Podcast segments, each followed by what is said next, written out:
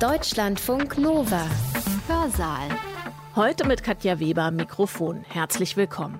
Frauen ejakulieren, also manche Frauen ejakulieren. Das ist ein einfacher Aussagesatz, aber er hat es in sich. Denn das Wissen um die Ejakulation der Frau ist verschütt, sagt unsere Rednerin, die Kulturwissenschaftlerin Stefanie Hertle. Umso wichtiger findet sie es, darüber zu reden und mehr zu erfahren. Brunnensaft, Pfirsichsaft, Mondblumenwasser. Als ich Frauen zum ersten Mal ejakulieren sah, war ich fassungslos.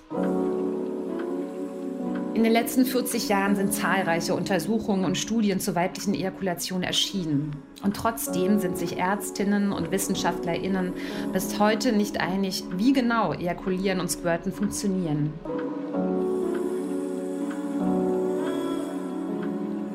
Empfand die Frau überhaupt Lust, fragten sich Ärzte im 19. und frühen 20. Jahrhundert. Die Frau, das unbekannte Wesen immer noch. Stefanie Hertle nimmt uns im Folgenden mit in Texte, Zeiten und Kulturen, aus denen das Wissen um das Spritzen der Frau nur so strömt. Sie zeichnet nach, wie dieses Wissen durch neuere Erkenntnisse zur menschlichen Fortpflanzung verdrängt worden ist und wo sie großen Forschungsbedarf sieht. Hertle ist Kulturwissenschaftlerin. 2020 ist ihr Buch Spritzen, Geschichte der weiblichen Ejakulation bei Nautilus erschienen. Inzwischen liegt die zweite Auflage vor und auch eine französische Übersetzung. Ich erwähne das, weil Hertle in ihrem Vortrag ausführen wird, dass es für ejakulierende Frauen einen eigenen Begriff gibt im Französischen. Femme Fontaine, die Springbrunnenfrauen. Ihren Vortrag hat sie zuerst auf einer Tagung der Bundesarbeitsgemeinschaft Mädchenpolitik gehalten im Herbst 2020. Da hat sie betont, dass es ihr nicht darum geht, eine neue Zielmarke zu setzen für Mädchen und Frauen, Ejakulation als Auftrag zwecks Selbstoptimierung oder um pornografischen Interessen zu genügen. Sie hat diesen Vortrag für uns nochmal ergänzt und bearbeitet und am 6. Dezember 2020 in Berlin eingesprochen. Sie beginnt ihn mit ein paar Vorbemerkungen. Bevor wir gleich einsteigen in die Geschichte der weiblichen Ejakulation, noch eine kurze Vorbemerkung zur Sprache. Ich bin von geschlechtlicher Vielfalt überzeugt. Ich halte die Aufteilung aller Menschen in genau zwei Kategorien, Mann und Frau, und die Klassifizierung von Fähigkeiten, Eigenschaften und Verhaltensweisen in männlich und weiblich für problematisch. Das Konzept der Binarität, der Zweigeschlechtlichkeit beschneidet Identitäten, verhindert Vielfalt und erzeugt und erhält Hierarchien. In meiner Untersuchung der genitalen sexuellen Flüssigkeiten von als Frauen gelesenen Menschen werde ich allerdings mit genau diesen Kategorien arbeiten und arbeiten müssen. Denn mit ihnen wurde die Welt jahrtausende lang gesehen, verstanden und erklärt. Ich nutze auch den Begriff der weiblichen Ejakulation. Dieser wird seit über 100 Jahren für das Spritzen von Menschen mit Vulva verwendet und er ist, neben dem noch recht jungen Begriff des Squirting, die bis heute bekannteste Bezeichnung dafür. Ich finde den Terminus auch als augenfälliges Gegenstück zur nie angezweifelten männlichen Ejakulation sinnvoll.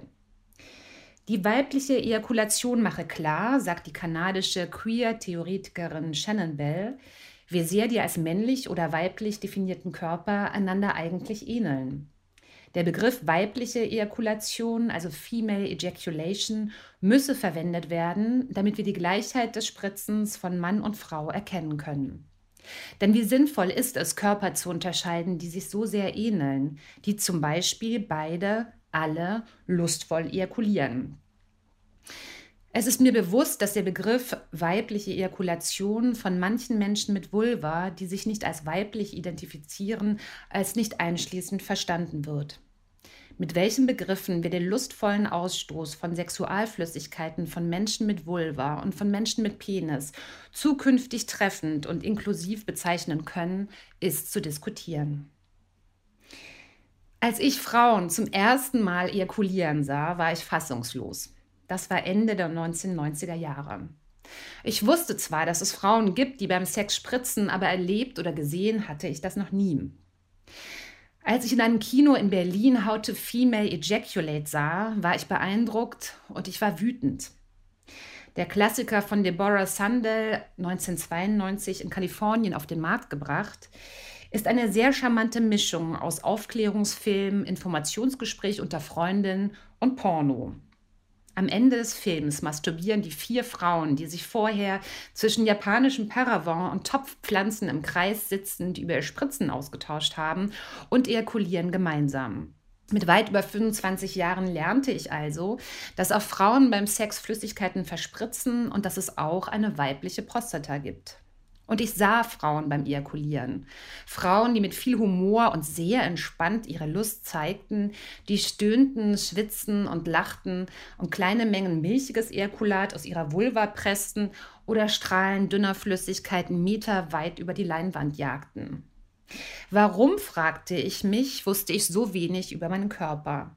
Und warum hatte ich solche Bilder als junge Frau nicht gekannt?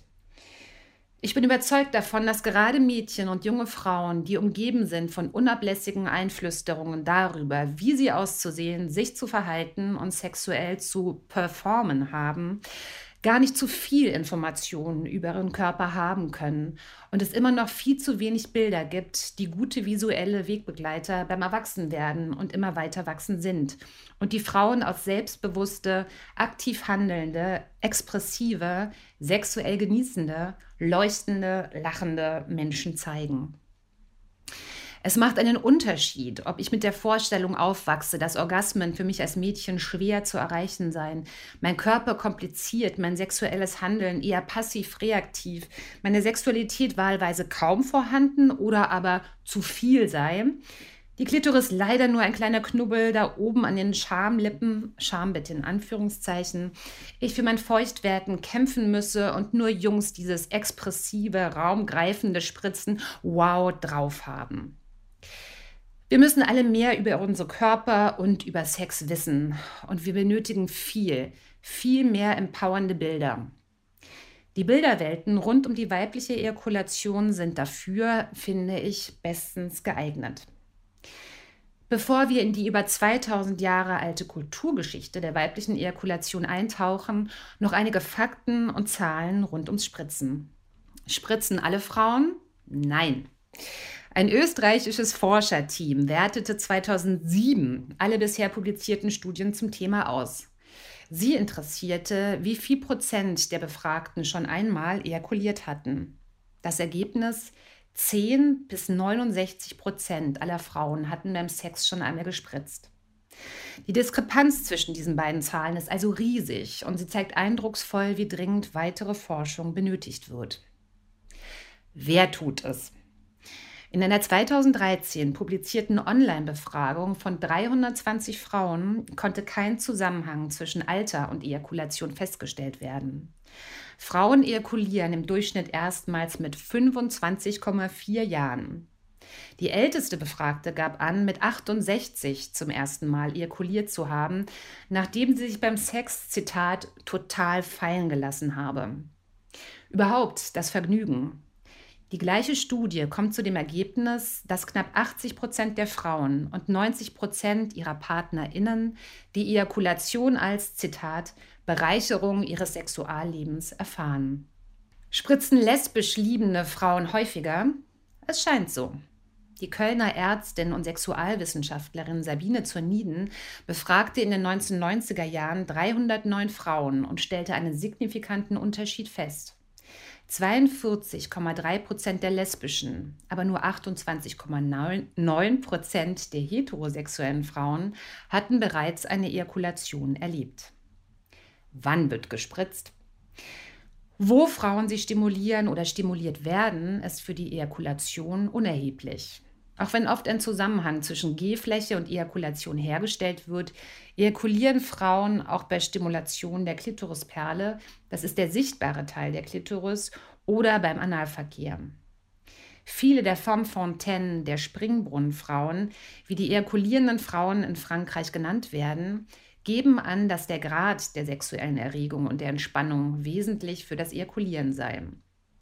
In Sabine Zunidens Untersuchung erzählt eine Frau, Zitat, sicher ist, sowas kommt nur bei totaler Entspannung, ziemlich doller Erregung und besonders stark um den Eisprung. Auffallend ist, dass unterschiedliche Mengen und Flüssigkeiten ejakuliert werden. Selbst bei den Frauen, die regelmäßig spritzen, unterscheiden sich Quantität und Qualität, zum Beispiel in Abhängigkeit von äh, Zyklus, Ernährung oder psychischer Verfasstheit, teils erheblich voneinander. Jüngere Studien von 2011, 2015 und 2018 kann ich noch ergänzen. Also jüngere Studien erklären diese große Variabilität damit, dass beim Spritzen zwei unterschiedliche Flüssigkeiten durch zwei unterschiedliche Mechanismen aus zwei unterschiedlichen Organen parallel oder kurz nacheinander ausgestoßen werden. Das eine ist ein weißliches, dickflüssiges Sekret, das in der Prostata produziert, von der Prostata in die Harnröhre geleitet und über die Harnröhrenöffnung und manchmal, falls Kanäle des Prostatagewebes auch in den Vaginalkanal münden, über den Vaginaleingang ausgestoßen wird. Dieses Sekret umfasst weniger Milliliter, wird oft eher ausgepresst oder fließt. Die Flüssigkeit hat einen hohen PSA-Wert, das ist das äh, prostataspezifische Antigen.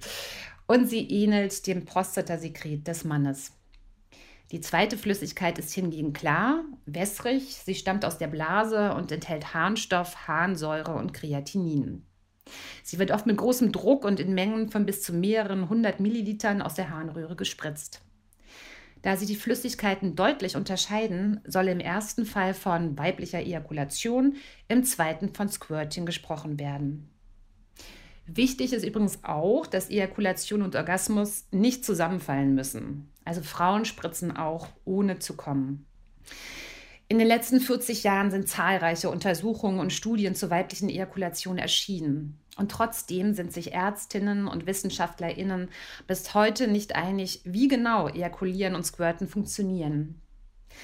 Irritierenderweise wurden und werden neue Erkenntnisse zur Ejakulation und zu den Teilen der weiblichen äh, Anatomie, also weibliche Prostata, Klitoris, Komplex, Harnröhre, die mit der Ejakulation in engster Verbindung stehen, immer wieder vergessen. So wurde zum Beispiel bereits 2001, also vor knapp 20 Jahren, beschlossen, den Begriff weibliche Prostata oder Female Prostate im medizinischen Kontext international verbindlich zu verwenden. Trotzdem, wer heute in medizinischen Standardwerken und Lehrbüchern nach Informationen über die weibliche Prostata sucht oder populäre Online-Portale konsultiert, der wird enttäuscht falls die weibliche Prostata erwähnt wird, dann vereinfachend und ohne eine einheitliche Begrifflichkeit zu verwenden. Dass sie ein funktionierendes Organ ist und das homolog, also auf die gleiche embryologische Anlage zurückzuführen, der männlichen Prostata, bleibt meist unerwähnt.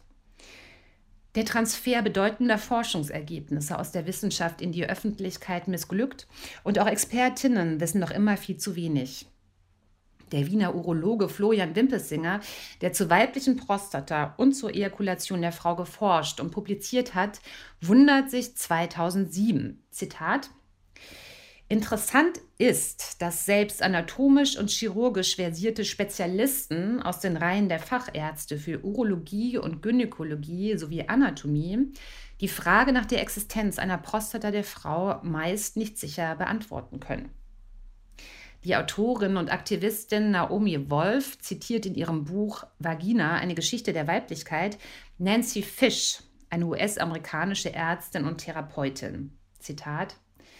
Was die medizinische Versorgung und das Wissen um den Bereich der Vagina betrifft, befinden wir uns absolut im Mittelalter. Rund um Ejakulation, Squirting und Prostata besteht also noch erheblicher Forschungsbedarf.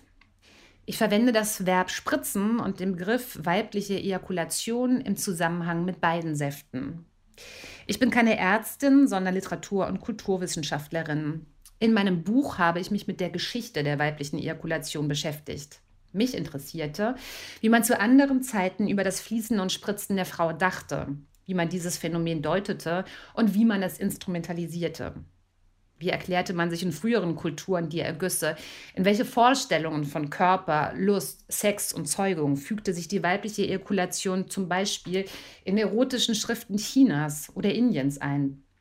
Kannte die griechische und römische Antike den Freudenfluss und wie interpretierten die nahezu ausschließlich männlichen Ärzte, Philosophen und Dichter die Flüssigkeit im Mittelalter und Neuzeit? Wie und von wem wurde das weibliche Spritzen wiederentdeckt und von welchen Vorstellungen, Fantasien und Ängsten war diese Rückeroberung begleitet? Warum begegnete man der weiblichen Ejakulation immer wieder mit solcher Skepsis, manchmal sogar mit Ekel oder Verachtung? Warum gibt es solche Widerstände, das Spritzen als eine Facette weiblicher Lust anzuerkennen? Die Suche nach Spuren und Zeugnissen zur Ejakulation der Frau führte mich bis weit in die vorchristliche Zeit und rund um den Erdball. Und die Funde überraschen. Jahrtausende lang war die Ejakulation sowohl für den Mann als auch für die Frau ein selbstverständlicher Teil sexuellen Erlebens.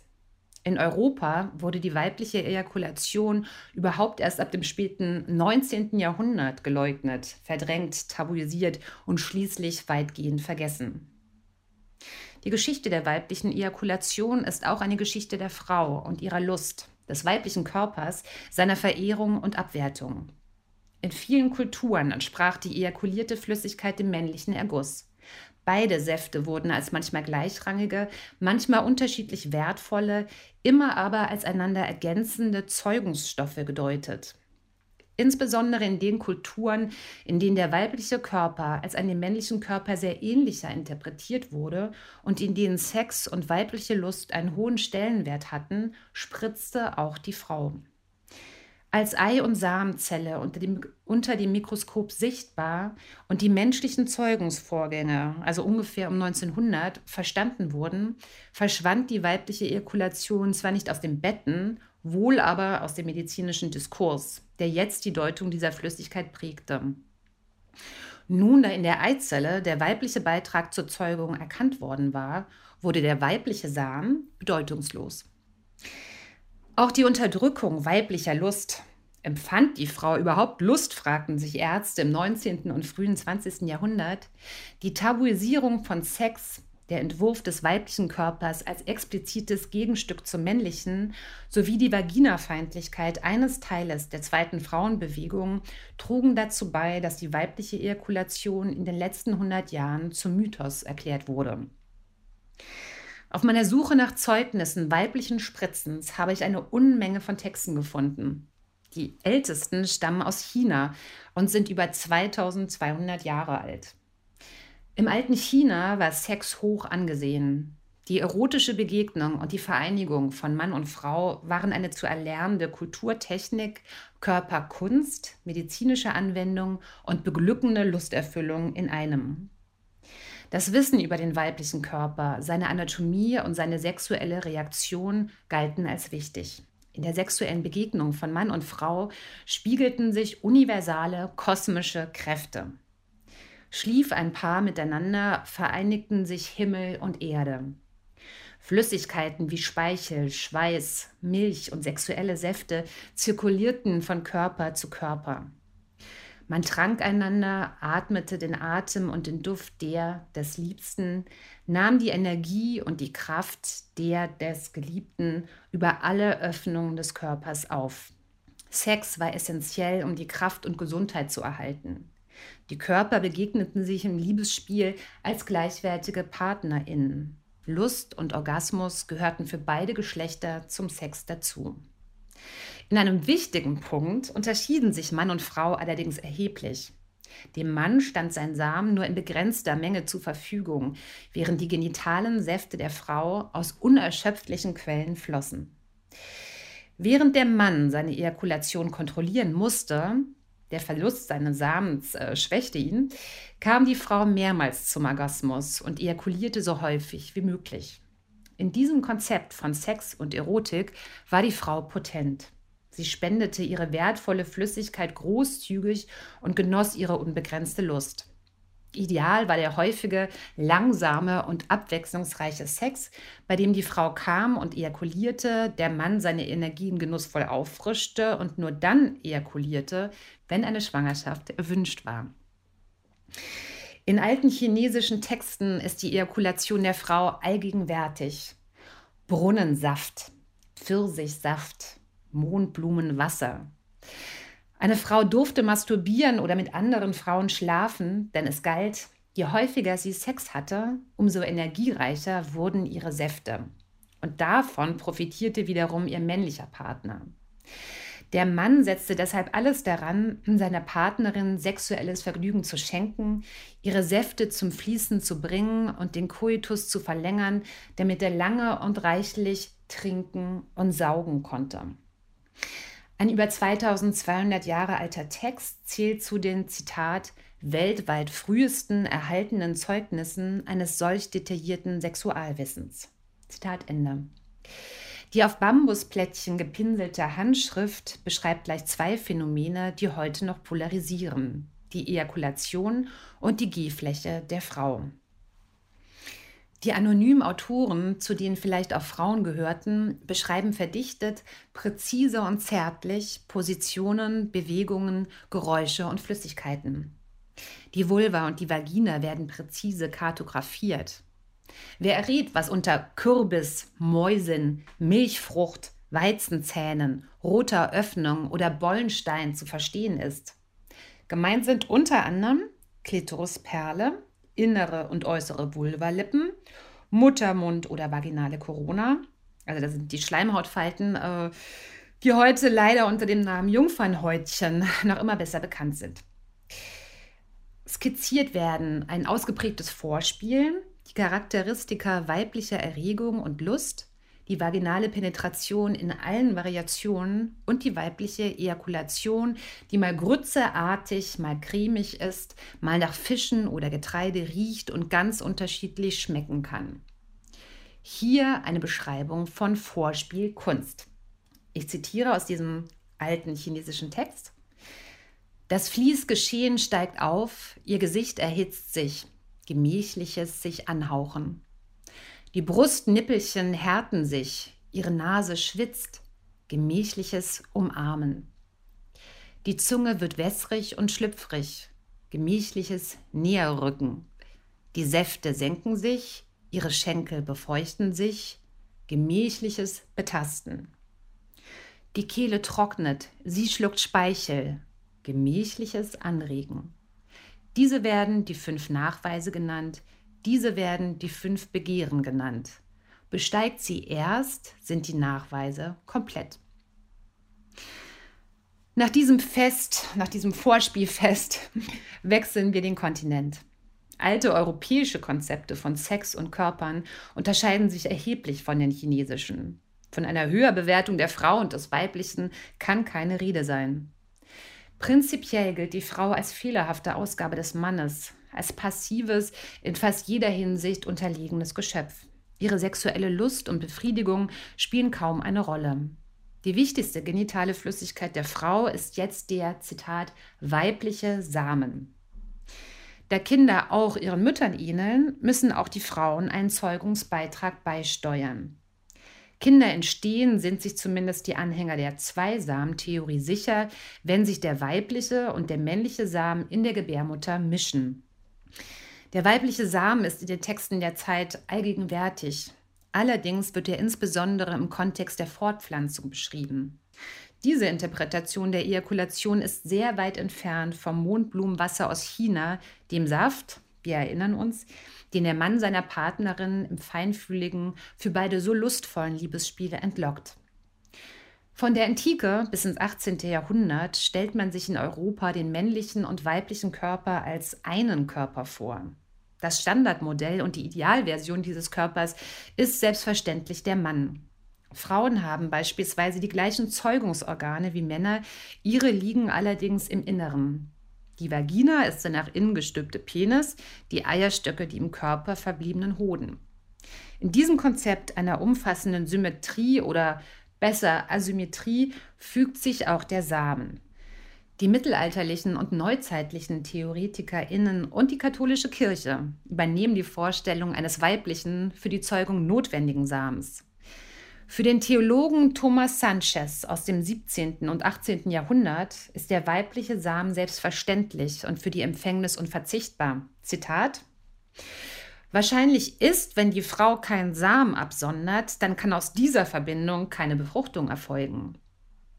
Die Theologen glauben nicht nur, dass Frauen bei lustvollem Sex ejakulieren, sie erörtern auch, ob Männer den Beischlaf bis zur Ejakulation der Frau ausdehnen müssen und ob das Paar idealerweise gleichzeitig zum Erguss kommen sollte. Ihr Fazit ist ein deutliches Ja. Die zeugungsverhindernde Unterdrückung der Ejakulation wird ausdrücklich für beide Geschlechter verboten. Der weibliche Samen ist für die Zeugung essentiell und er gilt auch als untrügliches Zeichen weiblicher Lust. Viele Quellen belegen, dass Frauen ihren Samen nicht irgendwann beim Sex, sondern zum Orgasmus verspritzen. Der selbsternannte Entdecker der Klitoris, der italienische Anatom Realdo Colombo, schreibt über die Klitorisperle, ich zitiere, wenn du sie nicht nur mit deinem Penis, sondern auch mit deinem kleinen Finger berührst, wird die Lust dafür sorgen, dass ihr Samen in alle Richtungen herausfließt.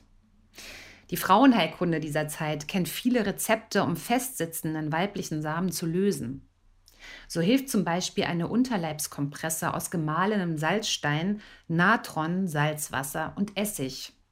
Dadurch, Zitat, entsteht nämlich ein Beißen, sodass der Same manchmal ausgeworfen wird.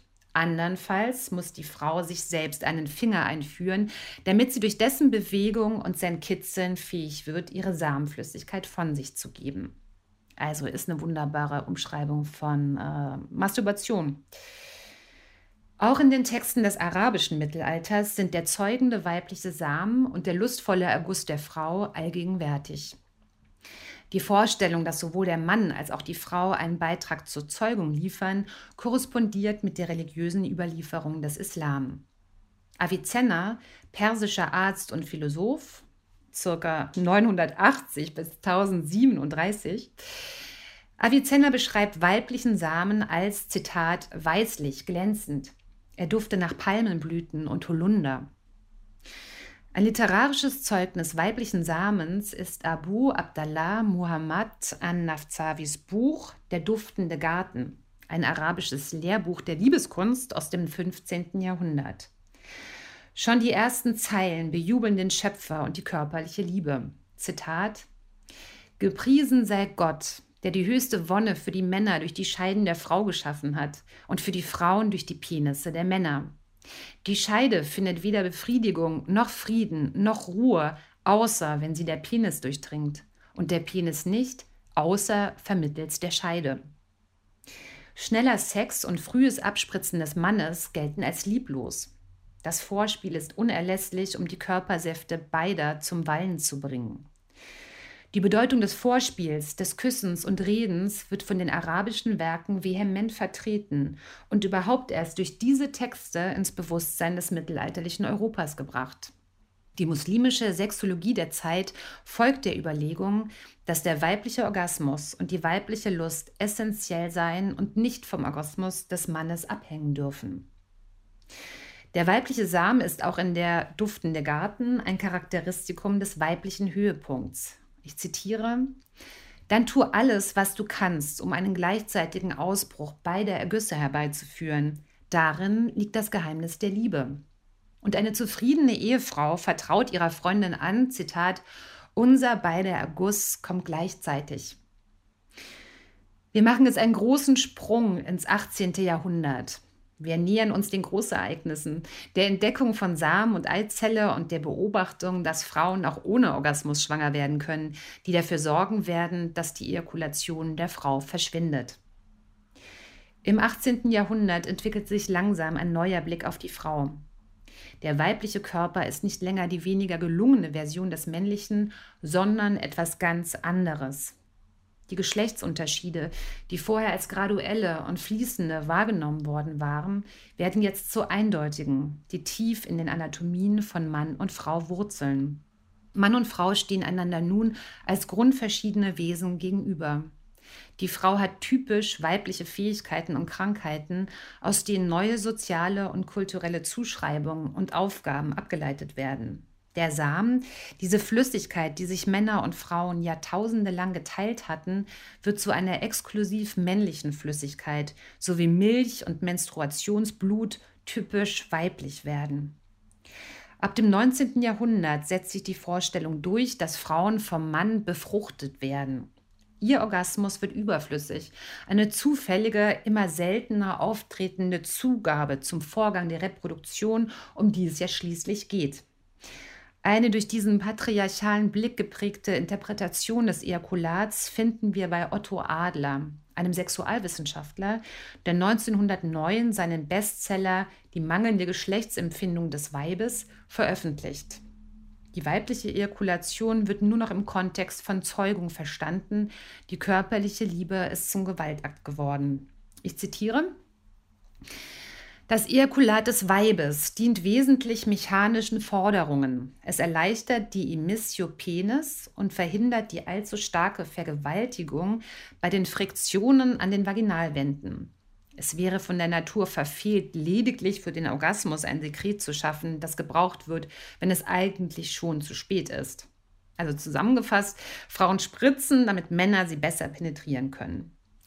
Während die weibliche Lust und die weiblichen Säfte langsam aus dem medizinischen Diskurs verdrängt werden und die Frigidität, die sogenannte Geschlechtskälte, zum neuen Problem in den Schlafzimmern wird, werden in der pornografischen Literatur die Betten geflutet.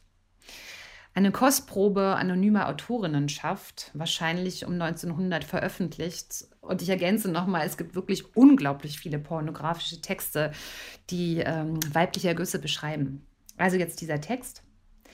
Ein köstlicher Schauder überlief meinen ganzen Körper, und in Erwartung der bevorstehenden Wonnen kam mir doch tatsächlich ein Erguss. Als nächstes spürte ich, wie seine Zunge eifrig meinen Liebesknopf suchte. Sie spielte rund um die aufs höchste gereizte Klitoris. Ich presste mich ihm entgegen, er drückte mich saugend nieder und stoßweise entströmte mir der Liebessaft, während ich seufzend und stöhnend Mein Liebster, du, mein süßer Junge rief.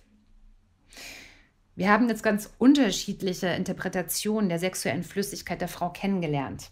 Alle haben gezeigt, dass die Wahrnehmung dieser Flüssigkeit geprägt war von den kulturellen, medizinischen und religiösen Vorstellungen der Zeit.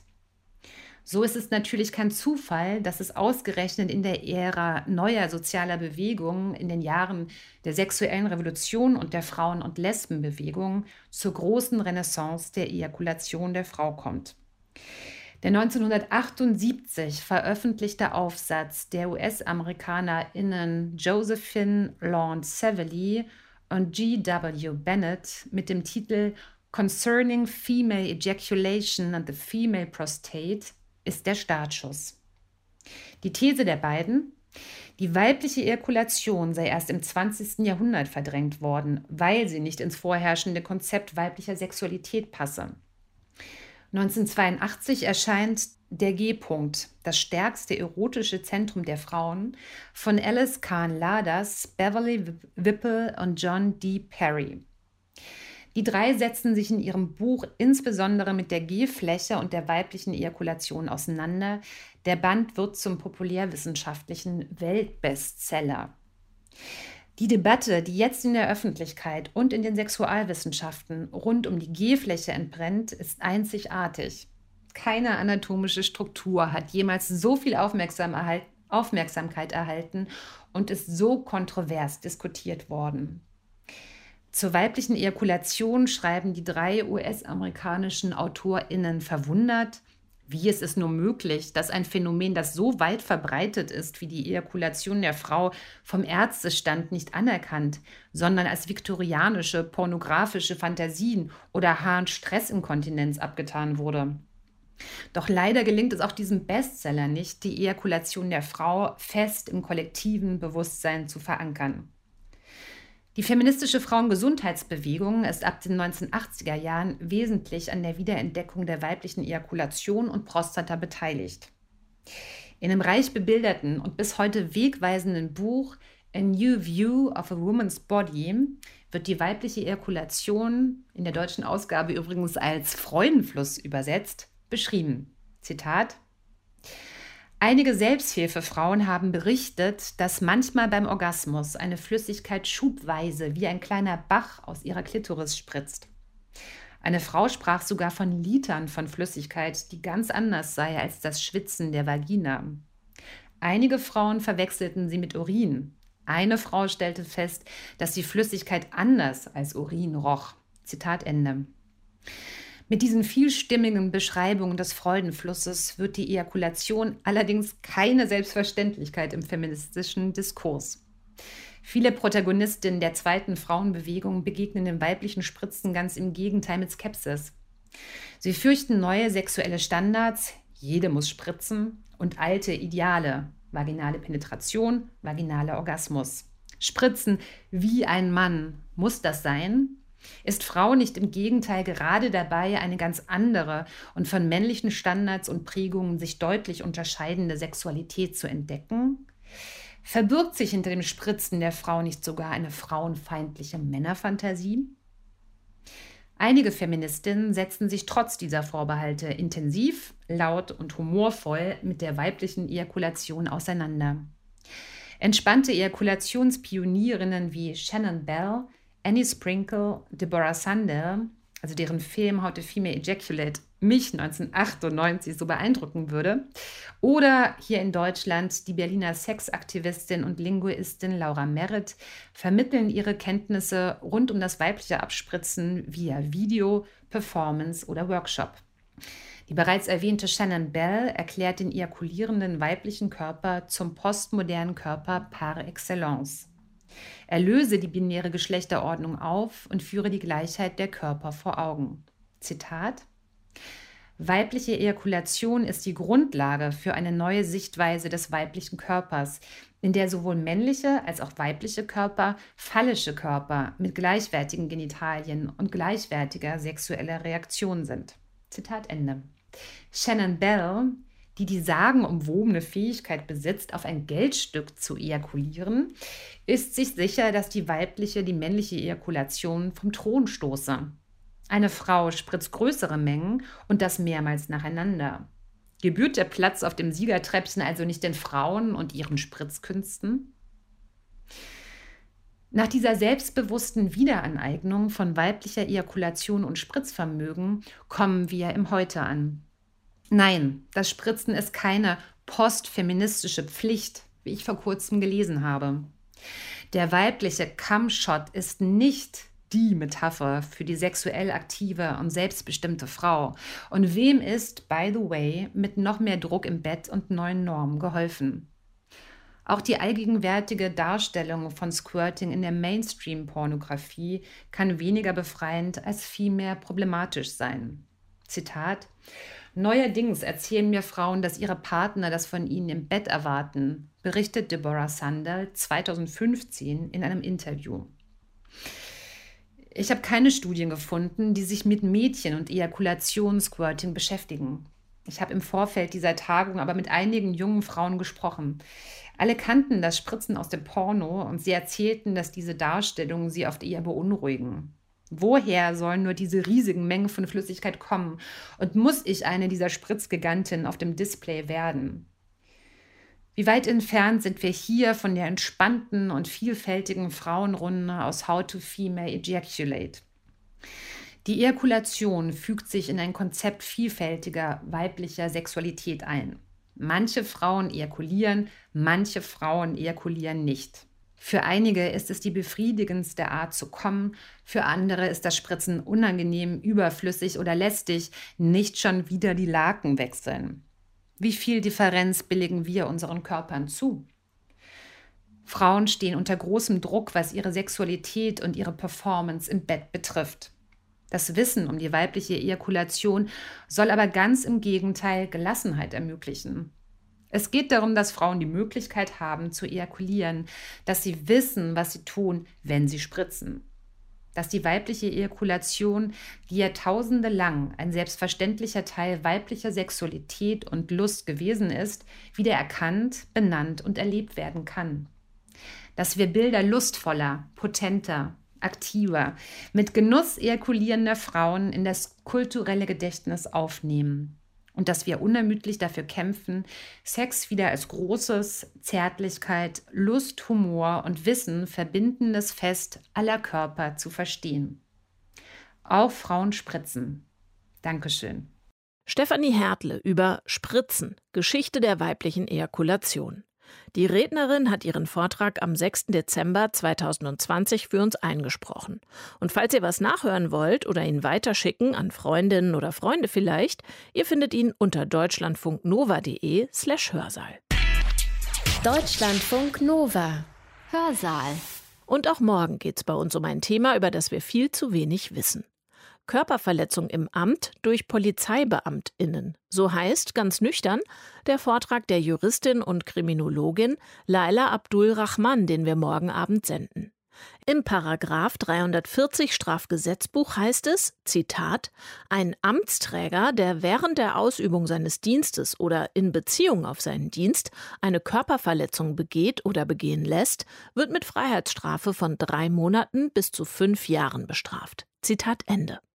Die gesetzliche Regelung ist eindeutig, die polizeiliche Praxis mitunter nicht. Obwohl es immer wieder Vorwürfe gibt, Polizeibeamte und Beamtinnen würden ihr Amt missbrauchen, kommen nur wenige solcher Fälle zur Anzeige. Das Dunkelfeld scheint groß zu sein und unsere Rednerin versucht, da morgen Licht reinzubringen. Wer wird eigentlich Opfer rechtswidriger polizeilicher Gewaltanwendungen? Das bedeutet zum Beispiel Knochenbrüche, schwere Kopfverletzungen, innere Verletzungen, Verletzungen der Wirbelsäule, Verlust von Zähnen und so weiter. Wie geht die Polizei eigentlich mit Personen um, die äußerlich nicht der weißen Norm entsprechen? Es wurde uns schon auch direkt berichtet über rassistische Beleidigungen geht darum darzustellen, dass es hier eben Mechanismen und Stereotype gibt, die wirken und die auch ins Einsatzhandeln hineinwirken, ohne dass sie den Polizeibeamten und Beamtinnen tatsächlich so bewusst sein müssen. Eine sehr aktuelle Debatte wird hier wissenschaftlich erforscht und aufgedröselt und ich freue mich, wenn ihr auch dann dabei seid. Katja Weber sagt für heute Danke fürs Zuhören und fürs Mitdenken und bis morgen. Deutschlandfunk Nova. Hörsaal. Samstag und Sonntag um 18 Uhr. Mehr auf deutschlandfunknova.de.